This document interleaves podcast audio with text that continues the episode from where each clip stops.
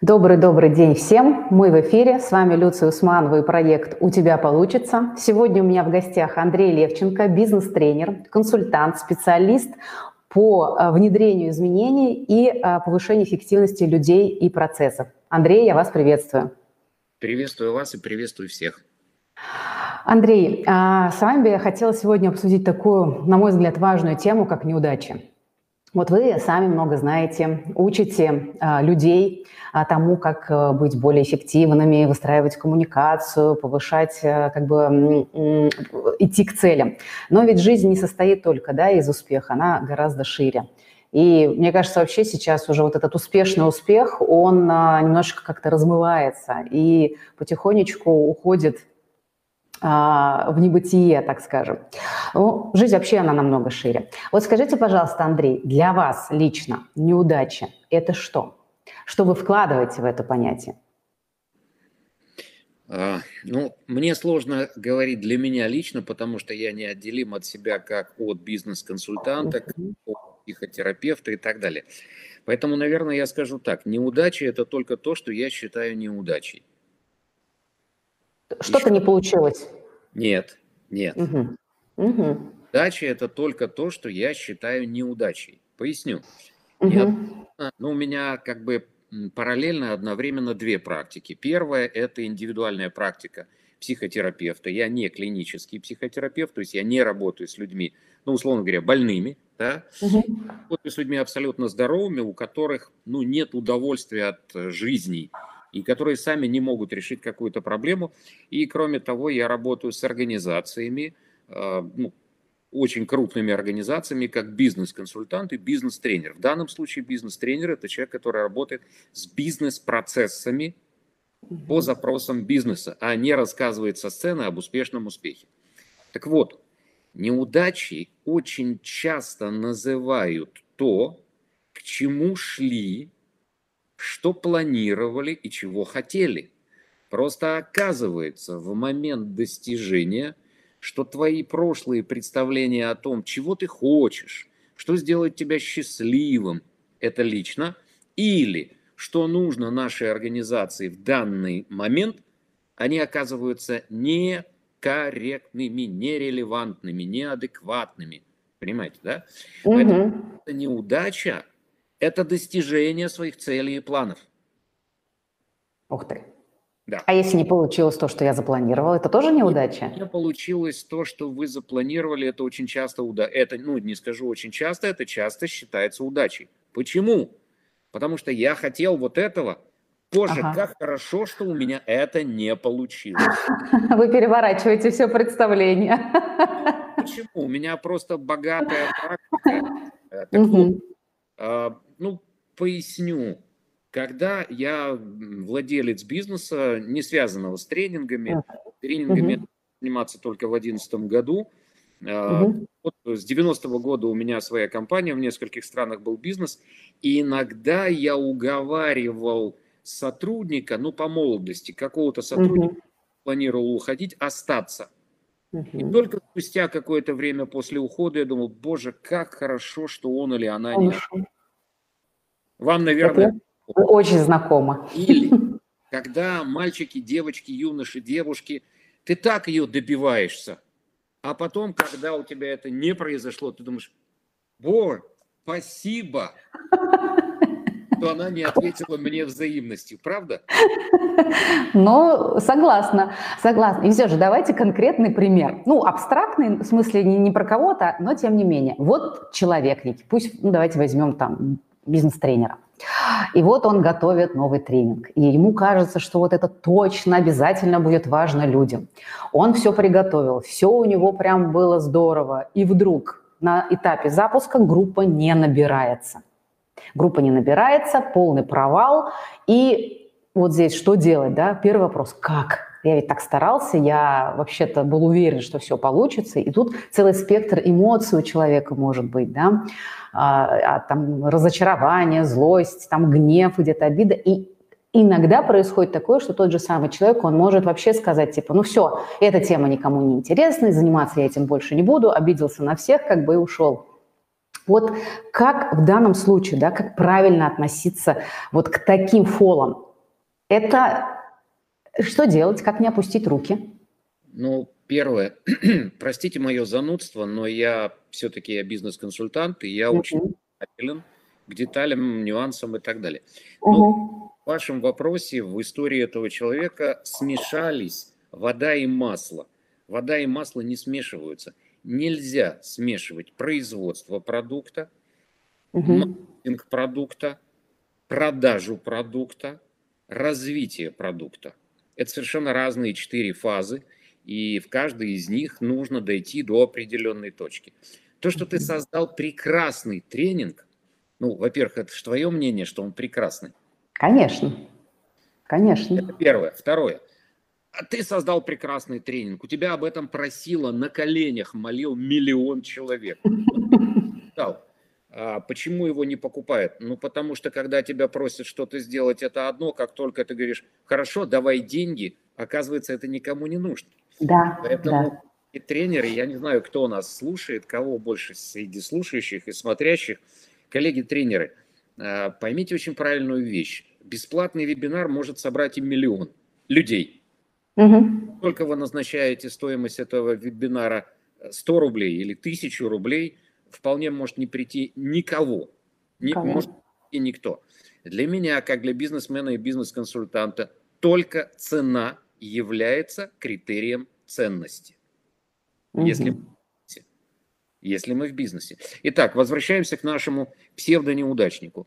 Первое, то, что этот человек сделал тренинг так, как вы его описали, этот человек действовал абсолютно правильно, он делал то, что ему нравится. Угу, угу. Второе. То, что это нравится тебе, не значит, что это понравится другим. Второе. Третье.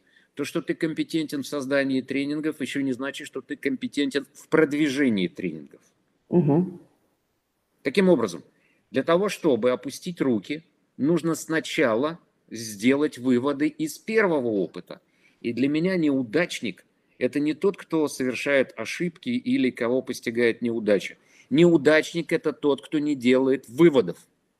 Согласна. И остается Здесь, да. на том же уровне развития, на котором был до ну, того, что он назвал неудачей. А теперь э, я очень люблю этот пример. Я, я огромное количество тренингов, ну, сотни тренинговых дней провел в МТС.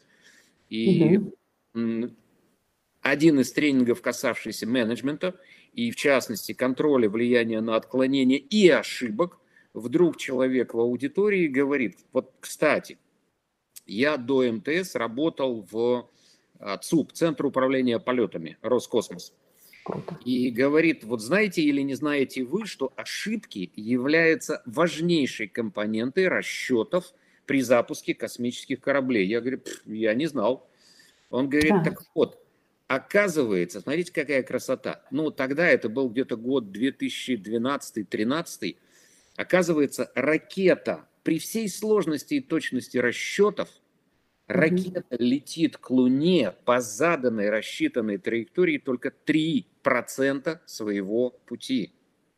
97% своего пути ракета рассчитывает собственные отклонения и возвращается на первоначальный курс. Угу. И я не помню, то ли я задал этот вопрос, и он так ответил, то ли это мои уже домыслы – а каким образом ракета возвращается на прежний курс? Она просто знает, где Луна. Ну, условно говоря. Поэтому, если этот человек, о котором вы говорили, знает, где его удовольствие, знает, где его вдохновение, где его творчество, чего он хочет, ну да, в этот раз ты попробовал так, и так у тебя не получилось. Не получилось. Вот так у тебя не получилось. Делай выводы и пробуй. Угу и возвращайся на прежний курс.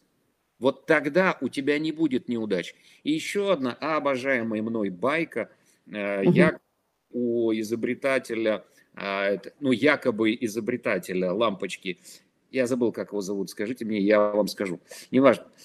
Так вот, у того человека, который Эдисон. Эдисон, да. Человека, да, Томас, сэр Томас Эдисон точнее просто Томас Эдисон, ему якобы задали вопрос, как у вас, как вам хватило упорства, а, а там же, если помните, более тысячи экспериментов были неуспешными, и только там, условно говоря, тысячи какой-то оказался успешным. Как вам хватило упорства и сил преодолеть столько? Uh-huh, Он ответил, у меня не было ни одного неудачного эксперимента, у меня не было ни одной ошибки. Просто, внимание, Я нашел одну тысячу, ну, условно говоря, сто способов, как нельзя сделать лампочку. Да, я слышала про такое. Это правильный как бы фокус внимания на это. Но теперь позвольте буквально еще одна важная установочная э, фраза. Позвольте мне как психотерапевту. Есть два типа, я их для себя называю, два типа людей, два типа мышления, два типа поведения. Я для себя их назвал дефицитарный и профицитарный. Только сейчас немножко разносил свою команду за это. Что такое дефицитарный? Эти люди всегда знают, почему не получится. Эти люди всегда говорят и думают о том, чего у них нет. Я не угу. у меня нет, я не знаю. Понятно, да? И да, поэтому да. получится. Есть второй тип, профицитарный. Так, я не умею, э, или я умею, я знаю, у меня есть, и поэтому получится. Здоровый человек и успешный человек соединяют в себе две части. Если вы знаете, не знаете, я сейчас не вам говорю, а тем, кто нас смотрит, слушает, прекраснейшее SWOT-анализ, SWOT. Там же внутренние силы преимущества, внутренние слабости, внешние возможности, внешние угрозы. Так вот, действительно продвигающийся, действительно развивающийся сильный человек всегда учитывает риски, чего у него нет, что у него может не получиться, почему это не получится, но всегда учитывает и профицит, то есть э, что у меня есть и так далее. Угу. Первое мы учитываем, на втором мы фокусируемся. И тогда у нас нет ошибок, у нас есть попытки и анализ результата. И возвращаемся на прежний курс. Угу, здорово. Но э, вообще, ну, неудача при всем при этом такая коварная штука. На самом деле, я вот тоже считаю, что любой результат, даже отрицательный результат, да, это тоже результат. То есть мы можем научиться, это все, как вы говорите, да, взять опыт, э, сделать работу над ошибками и как бы учесть это и двигаться дальше. И на самом-то деле, это тоже такой э, приводит часто очень пример, ну, как бы ребенок, который научается ходить. Вот он упал, и он же почему-то не думает, нет, это не мое, я никогда не научусь ходить он просто падает, встает, идет дальше, набирает вот этот опыт. Так ведь он... У меня трое детей. У меня трое детей. Уже 31, вот будет через младшему 13. Э, вру, старшему 31 через 2, младшему 13 через месяц. Э, так вот, когда Лешка младший стал падать, была угу. нормальная реакция его сестры и его мамы. Да-да-да. И ну, он плакал. А я чувствую, ну вот, ну, ну неправильно это. Я их спросил, настоятельно просил, давайте так, он падает, хлопайте, говорите, Леха, молодец, молодец, Леха. Когда они так с небольшим недоумением, но все-таки стали это делать, реакция у малыша была такая. Он упал и смотрит. Дети всегда смотрят на реакцию. На реакцию. Это есть то, о чем я говорил в начале. То, что сейчас с тобой произошло, это провал, это успех или это повод задуматься. Так вот, когда мы стали хлопать и говорить, Леха, молодец, ну ты шмякнулся, давай вставай и так далее, он так упадет, посмотрит и пошел.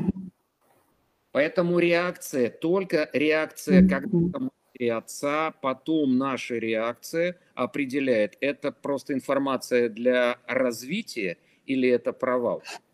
Угу. Да, но... Угу. Да-да. И еще одно принципиально важное, я стараюсь сказать как можно больше такого, о чем, ну, можно даже, если хотите, искать в интернет, но это опасно, в интернет много мути.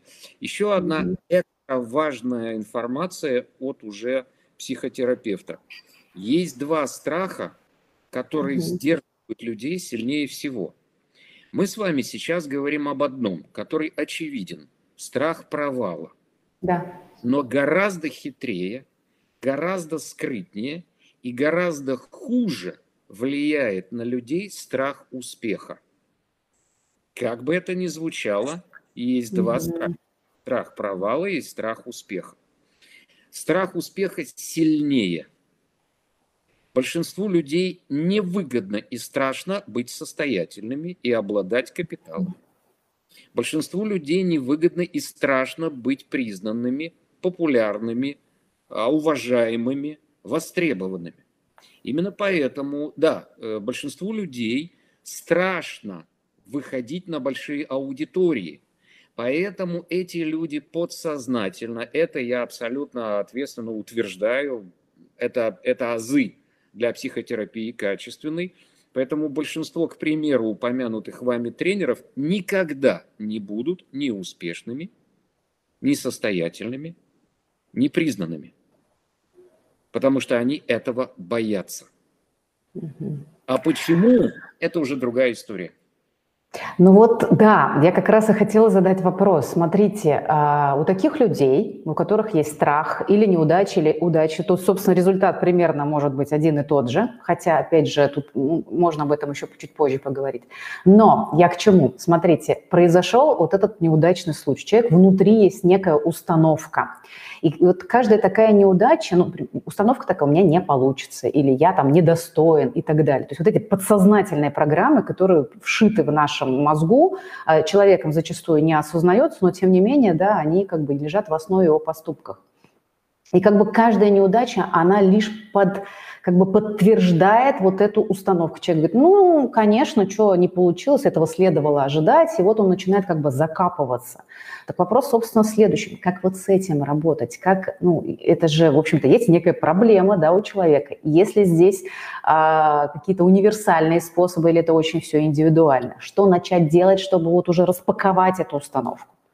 Ну, во-первых, психотерапия – это и есть нахождение, использование закономерностей, законов, социальных установок. Люди, дали, люди далеко не так сложны и совсем не так индивидуальны, как нам это кажется. Угу. Все намного проще. Так вот, э, лучший вопрос, который, ну вот в этом эрзац формате, угу. я советую этим людям задать, друг мой, а чем тебе выгодно помнить, что ты неудачник? А чего угу. тебе бережет твое признание собственной неуспешности, вот это лелеять и холить свои, а у меня не получилось, а я не могу. И если человек способен ответить на это себе искренне, он ответит, а мне ничего не надо дальше делать, а я неудачник, а у меня ничего не получается. Угу. Как в детстве, помните, чур я в домике. Чур я в домике. Именно признание и фиксация на собственных неуспехах и неудачах дает человеку ощущение безопасности – потому что избавляет его или ее от очередной попытки совершить все-таки, э, ну, добиться какого-то желаемого результата. И повторю, это не слабость, это не слабость, угу. это хитрость, и это самообман, и это самоограничивающее убеждение.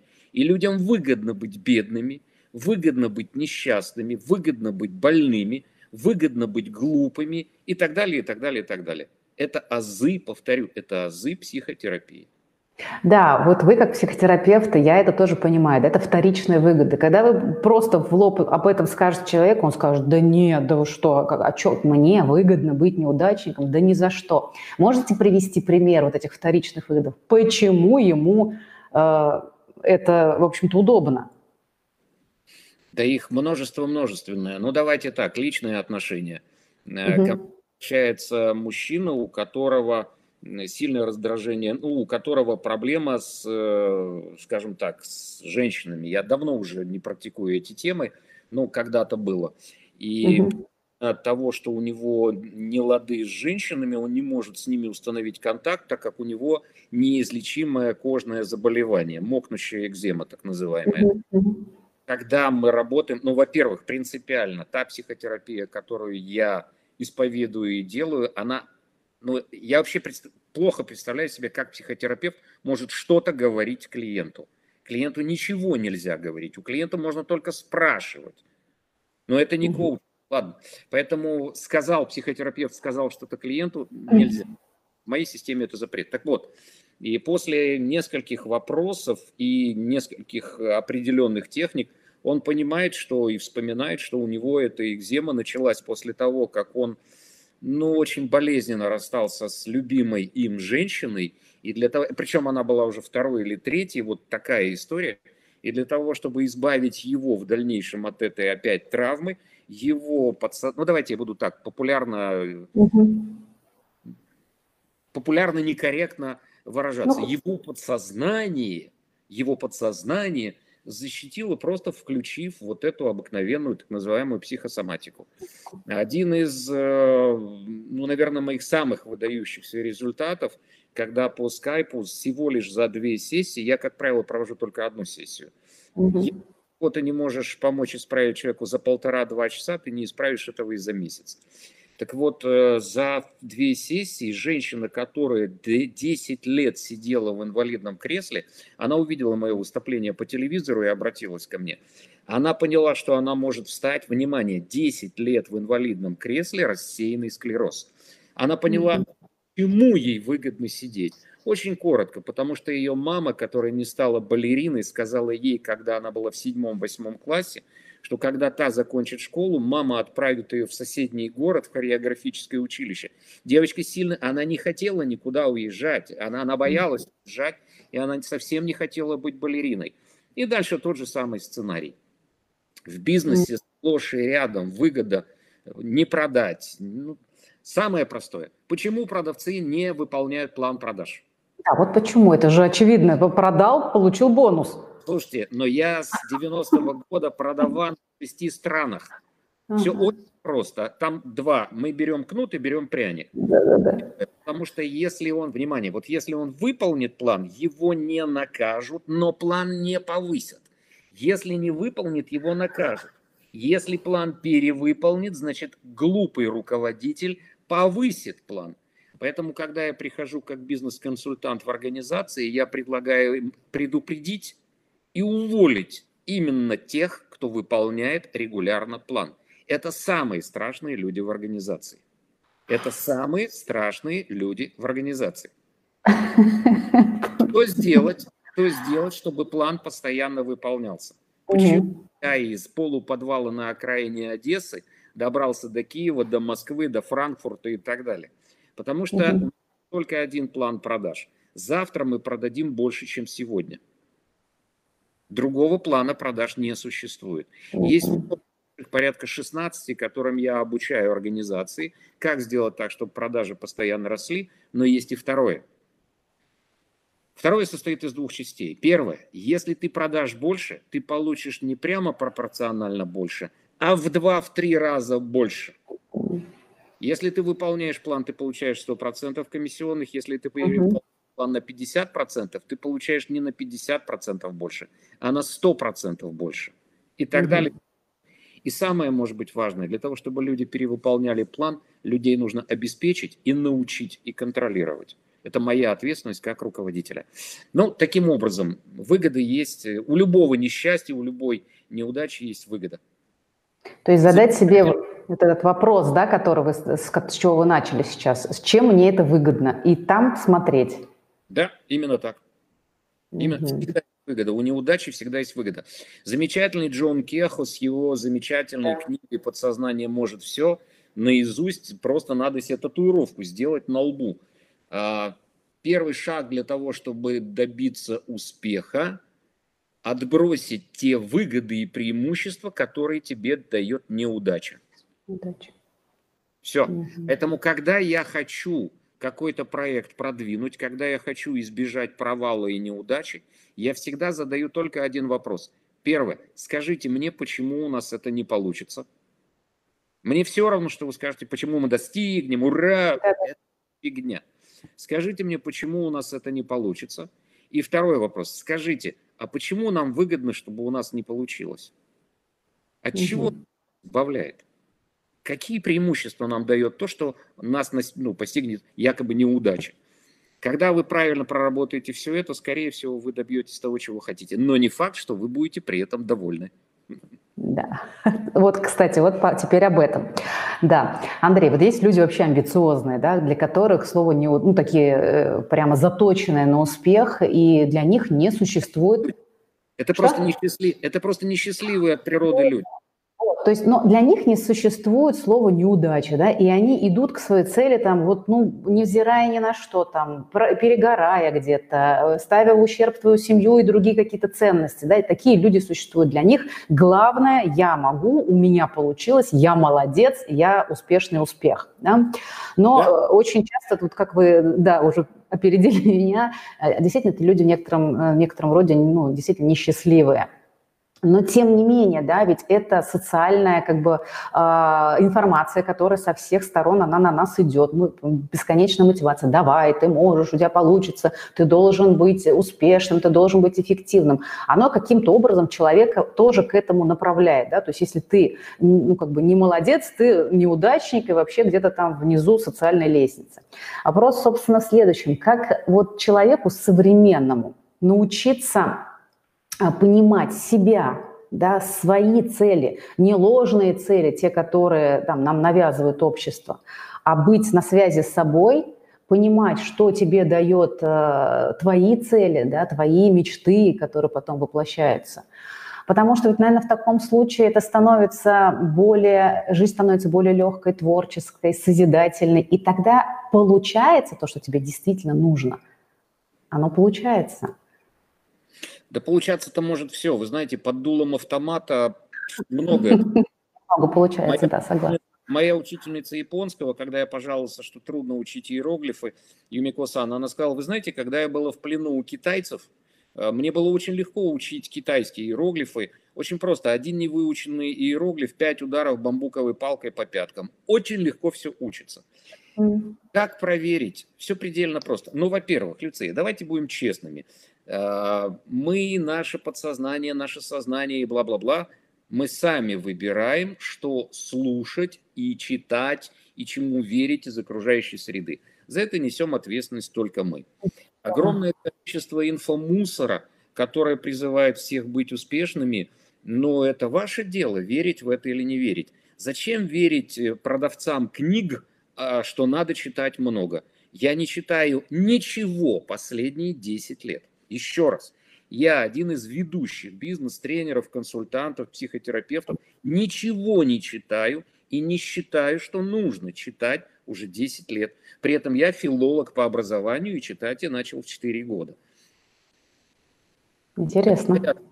Да, так Это, вот. вот этот фильтр входящий, получается, ваш собственный? А, ну, сейчас мы уйдем в сторону от Хорошо. того вопроса, который вы задали, а я считаю, все-таки вежливым ответить на ваш вопрос. Да, да, да. первое, это ваше решение, верить или не верить. Второе, а, повторю, вас выводят из псевдо зоны комфорта. Я не знаю, покойный, но не покойный, Брайан Трейси, мы с ним довольно хорошо знакомы, глубоко несчастный человек, которого терпеть не может вся его семья, который терпеть не может свою семью, и это человек, который призывал всех выйти из зоны комфорта. Но именно в этом была его зона комфорта. Угу. Запомните, все люди, которые призывают других выйти из зоны комфорта, находятся в собственной зоне комфорта. И еще угу. одно, не забывайте, пожалуйста, вы можете очень легко в течение секунды проверить, вы действительно хотите этого или нет, задав себе только один вопрос. Если бы я был один – или одна. Вот я бы стал это делать. И я вас уверяю, что в 99% случаев вы скажете «нет». Потому что мне это не нужно. Самый сильный стимул, на который нас ловят, ну, если не учитывать угрозу жизни, потребности половые и так далее, да, вот эти а, Самый сильный стимул – это социальная иерархия, наше место в социальной иерархии вы неизбежно, абсолютное большинство людей неизбежно будет стремиться подняться по этой социальной лестнице, но одни меньшинство поднимаются, развивая себя и становясь сильными для самих себя, абсолютное большинство будет покупать туфту, которую навязывает реклама, читать туфту, которую написали, переживали что-то плохо, вообще понимая – Поэтому не читайте эти книги. Как замечательно когда-то пошутил Марк Твен, самые опасные книги для чтения – это книги о здоровье. Вы можете умереть, вы можете умереть от опечатки. Так вот, читать современные книги, особенно русскоязычных авторов, это же ужасно. Они просто читают то, что издано там, пересказывают угу. это, и это плохо, это не усвоено. Так вот, все-таки. Итак, первый вопрос. Если бы я был один – я бы стал это делать? Скорее всего, нет. Когда-то у меня друг альпинист, он очень здорово сказал, вот кто действительно альпинист, это тот, кому даже дай вертолет или лифт, не поднимется на вершину. Потому mm, что конечно. счастье именно в восхождении. А если ты просто хочешь оказаться на вершине и сделать селфи, Ты не альпинист, ты придурок. Ну, хорошо, вот человек задал себе этот вопрос, ответил на него, нет, я это не буду делать. А как же найти то, что действительно твое, и в том, потому что когда делаешь это э, действительно с таким внутренним посылом, ведь э, все получается по-другому. Как это так можно? Люция, ну вы же только что ответили. Ну.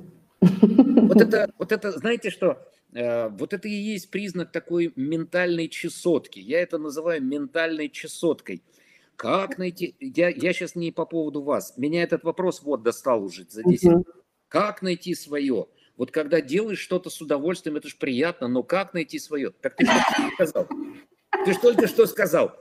Ну, делай то, что дает тебе силы. Удовольствие. Как я в своем режиме жизни. Слушайте, я за 20 год был в 17 был в шести странах и в общей сложности в 17 местах. В 2020 году, когда все сидят дома. Откуда да, энергия и так далее? Очень просто. Я делаю то, что люблю. Я делаю то, что люблю. Вот. Вот Ответ вам. Кстати, всеми ненавидимый или большинством ненавидимый Трамп когда-то, когда он был еще только просто миллиардером, сказал потрясшую меня вещь. Он сказал, сейчас, на пути к богатству, на пути к богатству легко потерять силы. Единственный способ достичь, безусловно, нет, единственный способ стать действительно богатым и успешным человеком, найти и делать то, что тебе, безусловно, нравится. Все. Ну, просто я, я с вами полностью согласна. Но при этом я знаю огромное количество людей, которые все равно говорят, ну как же вот, а как найти вот это, вот как это, это, это ментальное. Супер. А теперь смотрите, давайте мы продолжим вашу речь. Но угу. большинство людей знает об этом, абсолютно точно знает об этом, но продолжает либо, но мне надо работать вот тут, или, но как же все-таки найти? Это человек, у которого вот так перед носом смартфон говорит, где смартфон? Не, я не вижу никакого смартфона. Не, не вижу. А где смартфон? Давайте мы с вами уже разумные, опытные люди спросим. Друг мой, а почему ты не хочешь видеть свое дело? И я вам скажу почему. Потому что когда они делают работу, которую они называют и считают нелюбимой, это избавляет. От необходимости делать ее хорошо. Если муж плохой, то я могу быть какой? Понятно. Если... У меня всегда будет причина объяснения. Конечно. Если жена дура, понимаешь, ну тогда я могу ходить в трениках, не знаю, бухать, лежать на диване и прочее.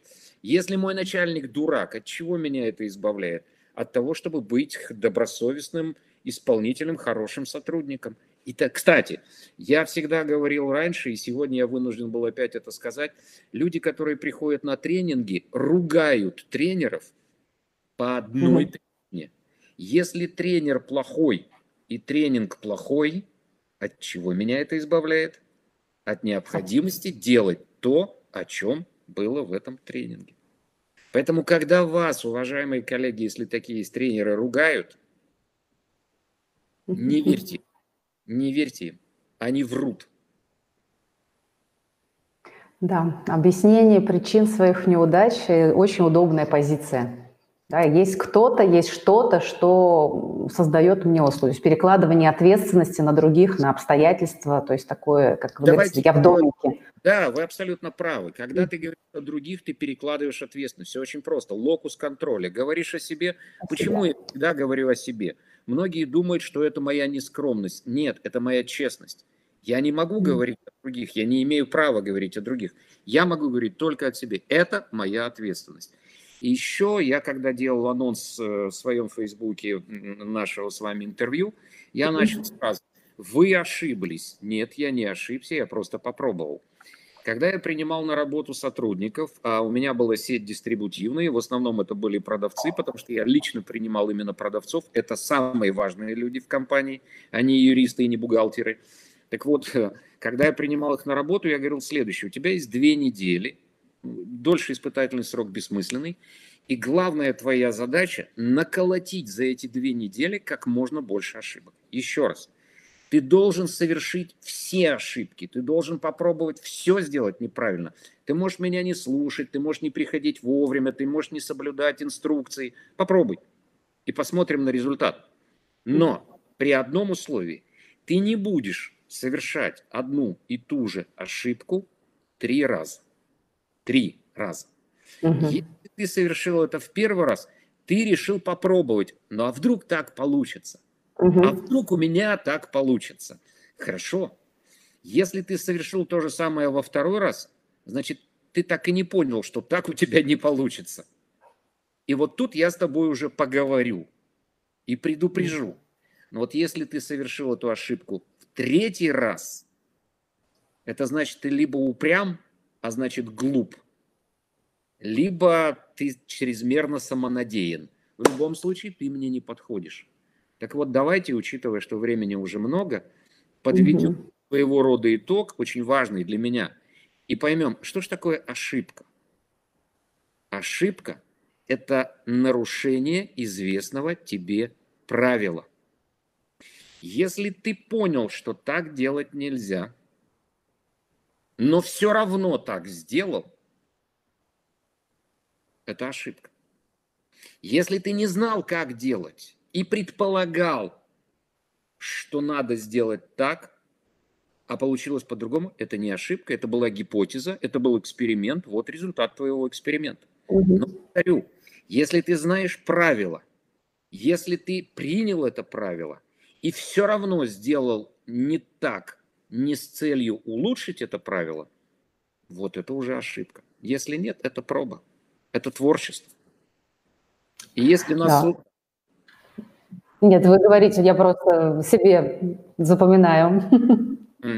Если нас слушают люди, которые знакомы с бизнесом, есть магический цикл Шухарта Деминга – который просто, правда, надо знать и надо уметь применять, чего, к сожалению, ну, я пока не столкнулся с теми, вру, с двух, двух я знаю, двоих я знаю, кто умеет его применять. Суть этого цикла, первая часть, это Шухарт, plan, do, у нас э, почему-то используют только check, потом act, PDCA. Но изначально у Шухарта было PDSA, plan, do, study, act. Так угу. вот, планируешь, делаешь, изучаешь и воздействуешь на отклонение. А следующая фаза – это уже деминг, SDCA, Standard Do Check Act. Вот смотрите, я запланировал, я сделал, я изучил то, что у меня получилось, и если это не то, чего я хотел, я воздействовал на отклонение. Помните ракета? Запланировал, полетела, исследовали, это не то, вернулась на свой путь, свою траекторию к Луне. И у меня получилось, и все нормально. Это становится стандартом моего дальнейшего поведения. И я начинаю действовать по стандарту. Но если я вижу отклонение, что я могу сделать так, и так будет лучше, по сути формально это ошибка. Во многих организациях и многие глупые родители в том числе – наказывают детей исполнителей за то, что те делают не так, как сказано.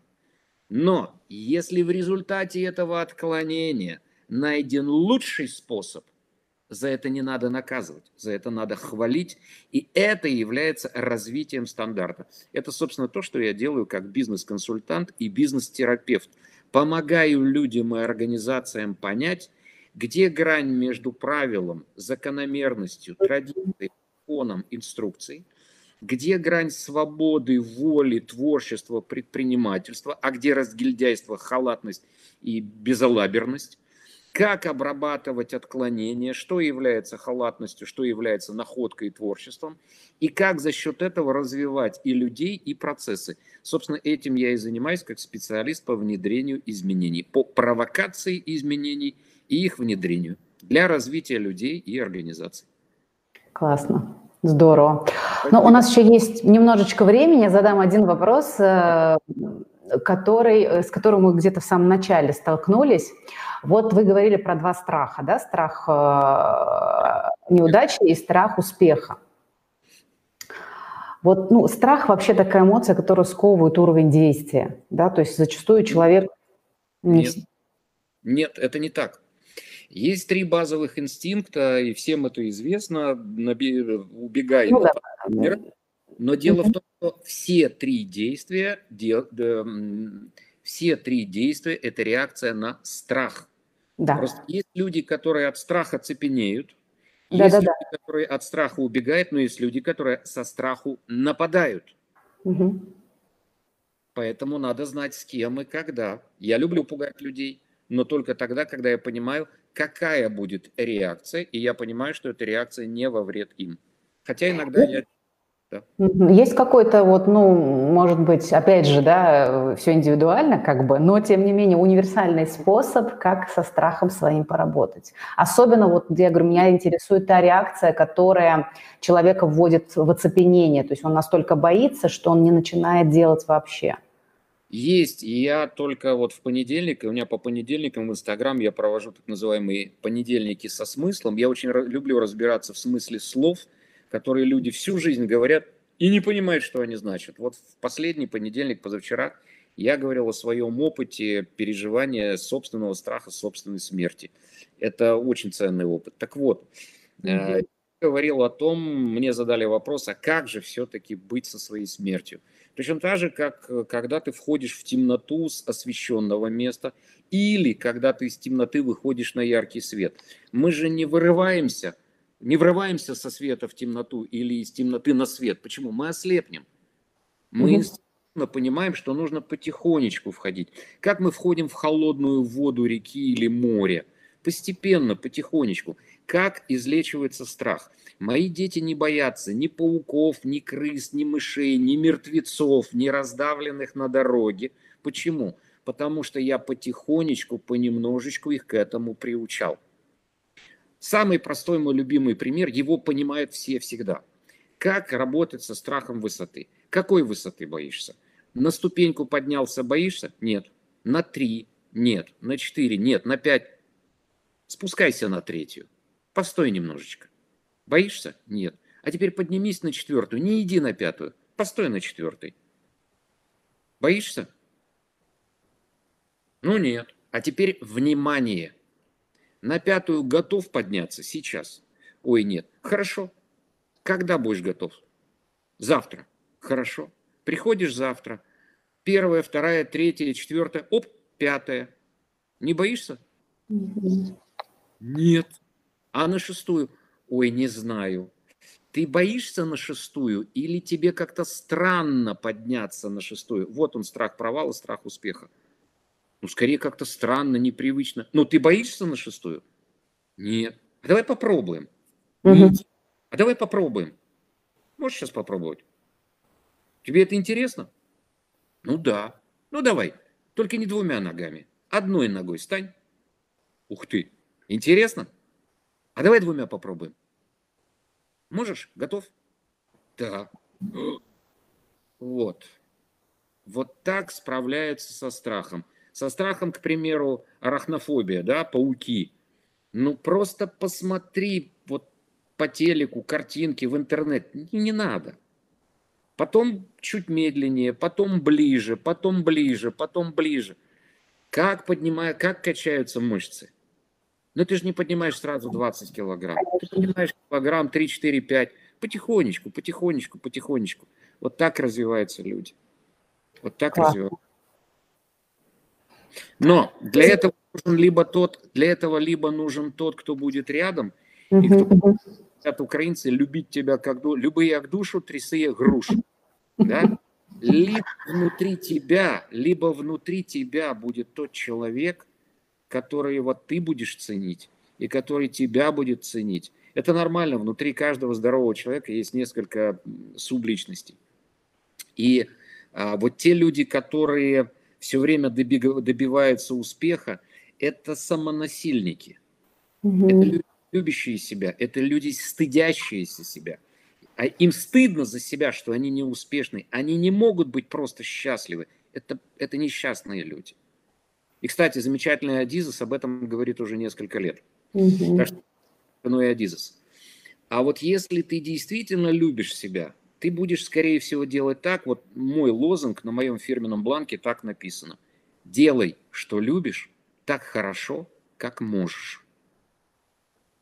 А многие просто делают, что любят. Как? Ну, как попало. Нет. Делай, что любишь, но настолько хорошо, насколько можешь в данный момент. Почему я все время повышаю цену? Я один из самых высокооплачиваемых психотерапевтов, тренеров, консультантов и так далее. Почему я постоянно повышаю цену? Для того, чтобы сделать еще лучше, чем я делал раньше. Для того, чтобы превзойти ожидания моих клиентов. Почему я так делаю? Потому что это делает меня лучшим, каким я могу быть. Потому что я от этого получаю удовольствие, а не чья-то оценка. Это нужно мне. Да, спасибо большое. Очень вот э, последнее было для меня очень вдохновляющим. И, наверное, вот это подтверждение где-то, ну, это уже для меня, опять же, говорю про себя, вот если есть страх, делай по чуть-чуть, но делай так, как ты можешь максимально хорошо, да, и потихоньку это же все уже э, нарабатывается. Но, Люция, хочу вас предупредить, не попадите в ловушку. Если ты этого боишься, почему? Ну, угу. это Ой, я не хочу этого. Да, ну, да. Не это не делай этого. Угу. Опять вопрос, это тебе нужно? Или ты перед кем-то хочешь, тебе перед кем-то надо показаться? Если это нужно тебе, глаза боятся, руки делают. Руки делают. Да. А, здорово, спасибо огромное, Андрей. У нас была настолько интересная беседа. Лично для меня узнала очень много нового благодаря вам. Ну, записала, записала, вернее, не, не до конца, не успела записать вот по поводу м, про бизнес вы говорили. Ну, я вам, наверное, в личном сообщении напишу там uh, act, do, вот, вот, вот эти для бизнеса да, я названия. Да, или ссылочку, может быть, прямо после нашего эфира выложить для людей, кому это было бы интересно. Потому что вы говорите, в бизнесе это не часто используется. Это очень часто используется, это одна из основных практик регулярного менеджмента. Mm-hmm. Я скажу, это называется цикл Шухарта, Демин, P, D, C, A, S, D, C, A. Цикл mm-hmm. Шухарта, Деминга. Это очень интересно и очень полезно. А я, с вашего позволения, приглашаю в свой, на свой онлайн-тренинг. Он длится 6 недель как сказала Елена Васильевна Сидоренко, это один из первых основных тренеров вообще русскоязычных. Угу. И Сидоренко сказала мне когда-то, Андрей, поздравляю, у вас полная, первая полная русскоязычная концепция успеха. Этот тренинг называется «Воздух», «Время», В-О-З-Д-У. Время, угу. отношения, здоровье, дело, дающее достаточно денег, удовольствие и успех. Это я реагирую так на ваш Э, критику слова «успех». Дело в том, что слово «успех» люди и залгали. Это займет вот, буквально... Я вот это имела в виду, да, да, не то, что критика успеха, а как сейчас уже к этому, да. Дело в том, что слово «успех» появилось впервые в обиходе, зафиксировано и афилолог. Словарем 56-53 года, словарем Ожегова, Ушакова. И суть этого слова в следующем – социальное признание. Но слово «успех» еще в словаре Владимира Ивановича Далля отсутствовало, потому что не было такого слова «успех». Было слово «успеть». И я, например, как учитель, помните в школе «успеваемость»? И успех. Это успеть. Что успеть? Успеть быть тем, кем ты хочешь быть. Успеть пожить при жизни таким, каким ты хочешь жить. Не утратить, не, прос не профукать эту жизнь на то, чтобы достигать что-то, что нужно другим. Умирать будешь, выть будешь. А успеть быстрее найти свою точку удовольствия, и пусть будет здоров Брайан Трейси, быстрее найти свою зону комфорта, в котором с удовольствием будешь жить всю жизнь, посылая нафиг всех писателей – всех тренеров, всех психотерапевтов, потому что я как психотерапевт буду счастлив, когда я останусь без работы. Поэтому кто действительно хочет, кто действительно хочет понять, зачем здесь, что делать с временем, отношением, здоровьем, успехом и в целом своей жизни, добро пожаловать. Регистрация на этот тренинг открыта. Этот тренинг я провожу уже 10 лет для корпораций в том числе. И я буду рад, если вы поймете, что на самом деле – вам для счастья нужно не так много. Спасибо, спасибо, с удовольствием. Надо бы обязательно посмотреть, что в вашем тренинге. Всем рекомендую, потому что... Да. Спасибо вам огромное. Спасибо за интервью, за беседу. Всех благ. До новых встреч. До свидания.